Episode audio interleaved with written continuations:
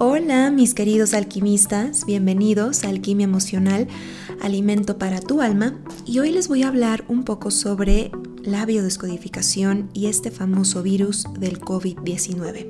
El cómo biodescodificar este virus que nos está llenando de miedo y nos hace dudar de nuestra capacidad de sanarnos y prevenirlo específicamente. Y antes que nada, si eres nuevo escuchando, puedes escuchar mis otros podcasts que tengo sobre la biodescodificación y por el momento vamos a repasar brevemente lo que es. Lo que estudia la biodescodificación es encontrar la raíz emocional detrás de un malestar físico, tales como un síntoma, una enfermedad o inclusive un programa emocional que se repite en tu vida. Muchas personas, al hacer conciencia del por qué una enfermedad se ha plasmado en su cuerpo a nivel emocional, dejaron de ser víctimas y empezaron a tomar las riendas de su vida para sanar de adentro hacia afuera, sabiendo que su problema de salud no venía por algo de fuera que las hizo enfermar, sino una emoción que no encontró salida en su momento, a una perspectiva que habían tomado y que habían decidido tomar por mucho tiempo en su vida, lo cual les generó un cambio de salud y que sus emociones, su forma de ver la vida y de tomar la vida dentro de una circunstancia se adaptó a su cuerpo y por ende se mostró en un síntoma o en una enfermedad. Lo intangible, en este caso las emociones, se tornó, se manifestó en el mundo tangible, o sea, en el plano físico, nuestro cuerpo. Y esta super herramienta de la bioscodificación nos hace ser conscientes de nuestros patrones de pensamiento, nuestras heridas mal sanadas y patrones transgeneracionales. Dicho esto, ¿qué ocurre cuando hoy en día la gente se está empezando a enfermar de este famoso COVID-19? En primera, el virus más contagioso de todos, y que por cierto es el truco más viejo del libro para crear pánico globalmente, es el miedo. Y te voy a explicar un poco qué hace el miedo, ¿vale? Porque aquí arranca todo sobre cómo biodescodificar este virus hoy en día y prevenirlo ante todo. Así que en la biodescodificación observamos detenidamente las emociones, el enojo, la tristeza, el miedo, la ira, vergüenza y la alegría. La alegría la vamos a descartar porque esa no está invitada a la fiesta de la sala de enfermos ni a los hospitales. Es al contrario, te cura, entonces no vamos a hablar de la alegría. Pero la emoción que predomina es el miedo, en letras mayúsculas y en negritas. El miedo es lo opuesto al amor. Y la energía del miedo, como decía en el podcast pasado, es muy densa, tanto que se desata como una plaga energética y se dispersa con mucha rapidez a todo lo que está a tu alrededor y acechando no solo a los miedos en general, pero a los miedos personales. El miedo va en escalas, empieza con una duda e incertidumbre y se empieza a ir como hilo de media no solo a todo lo que toca, como las realidades más cercanas de tu vida, la familia, el trabajo, la salud, pero también toca aquello que no puedes tocar aún, o sea, ahora. ¿Y qué es eso?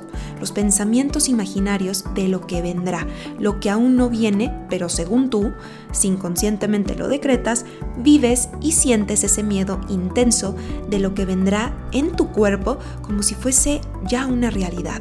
Así que tu cuerpo comienza a intensificar el miedo en todos los niveles. Acuérdate que el sistema inmunológico no reconoce si lo que estás viviendo es una alarma real o si es mentira. Tu cuerpo simplemente reacciona al miedo que tú estás empezando a vivir, ya sea real o imaginario. Y a nivel mental, porque por ahí empieza, así empieza, emocionalmente estás activando el hipotálamo y está avisando que corre peligro aunque sea imaginario por ahora, este miedo emocional corre deprisa por todas tus venas, disfrazándose biológicamente con la famosa hormona del estrés llamada cortisol, disparando los niveles de estrés de todos tus órganos y debilitando el sistema inmune, que por cierto es el protagonista de nuestra novela, ahora llamada Biodescodificando el virus, ¿vale? Y si sigues con miedo y estrés, vas a continuar sintiendo después angustia, que es el miedo al futuro. Y esta comenzará a crecer y crecer porque se pone a pensar en todo lo que puede pasar que aún no ha pasado. Y después las dudas, que primero empezó con una, ahora mismo se empezarán a multiplicar y después empezarán a crecer como las ramas de un árbol y después comienzan ramificándose en todas las direcciones, disparando todos tus programas de la infancia, o sea, las heridas no resueltas, como el miedo a la escasez quizás, el miedo a la falta de dinero, miedo a la muerte, a la enfermedad, al fracaso, a la sobreprotección de un ser querido, y así comienza el sistema inmune a estar en alerta y a seguir estresado tratando de encontrar una salida. Y en la bioscodificación lo primero que vemos y preguntamos es cuál es el estrés, cuándo, cómo y de qué manera comenzó. Y el estrés para uno es muy diferente para otro, pero en el mundo de la bio diseccionamos, por así decirlo, el estrés de la persona. ¿Y hoy qué hay? Te lo pregunto a ti. ¿Qué es lo que abunda ahora? El estrés. ¿Y la emoción principal de este estrés cuál es? el miedo. Y si tú permaneces mucho en el miedo, tu sistema inmune se debilita y van a bajar tus defensas y te van a encontrar muy vulnerable. Ahora, imagínate nada más esto. Imagínate un ejército con miedo. Imagínate un ejército que está a punto de ir a la guerra, a pelear por sus vidas y por su nación. Y les entra el miedo y les entra el pánico. ¿Qué pasaría? Unos se morirían en el primer espadazo y otros ni siquiera se presentarían correrán de regreso a casa para evadir enfrentarse con el oponente. Y si hay pocos soldados en la guerra, en este caso tus linfocitos o los glóbulos blancos, no van a poder, poquitos, y mucho menos todos ahí debiluchos, ahí acojonados, no van a poder pelear contra el enemigo así. Se mueren a la primera defensa. ¿Y qué va a pasar? Para aquellos que les gustan las películas y series de guerra, aquí van a invadir el territorio muy fácilmente teniendo como adversario un ejército de quinta que no se puede defender, o sea, con un sistema inmune débil y sin espadas afiladas. Y este virus ya han dicho que ataca el sistema inmune. Y su casa, para explicarlo metafóricamente, son la garganta y los pulmones. Ahí es donde se resguarda. Pero si tú no resuenas con el miedo, no te puede dar ni eso ni nada similar. Y ahora vamos a ver los órganos que acabo de mencionar la garganta. ¿Qué hacemos con la garganta?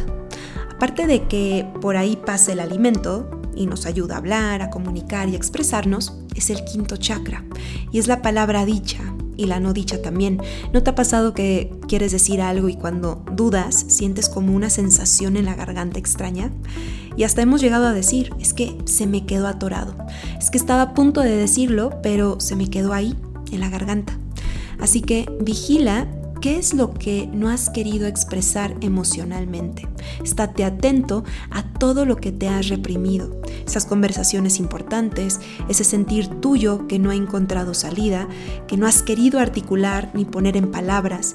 Si te das cuenta, parece que vivimos en un mundo donde la expresión se ve en todos lados, especialmente en las redes, pero también de alguna manera nos aísla de lo importante, privándonos o saboteándonos de acercarnos a la gente importante en nuestras vidas. Y no solo mostrarles un meme, sino hablar de lo que es importante para ti, quizás un problema que estás pasando o expresar cuánto los quieres o el pedir una disculpa, limar asperezas y no refugiarnos en la ley del hielo, o peor aún, el aquí no ha pasado nada y te sigo hablando como si no me hubiera afectado lo que me dijiste o lo que me hiciste.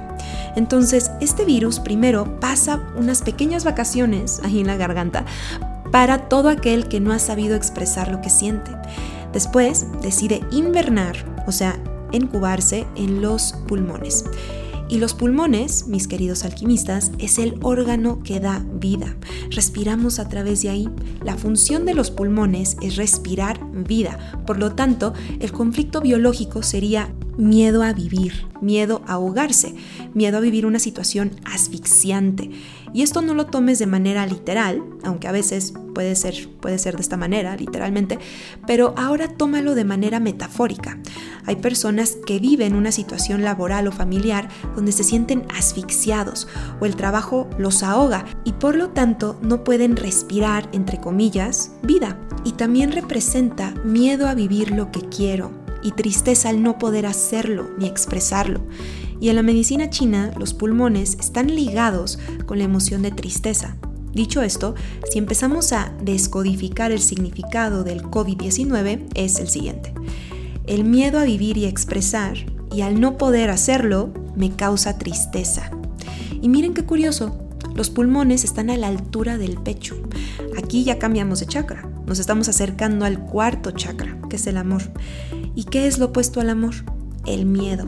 Por lo tanto, tenemos prohibido sentir miedo y los invito a que empiecen a generar amor en sus corazones, gratitud, empatía y empiecen a expresar lo que desean con amor, desde esta vibración, porque el amor será su mejor antídoto, su mejor antibiótico, gel antibacterial, jabón.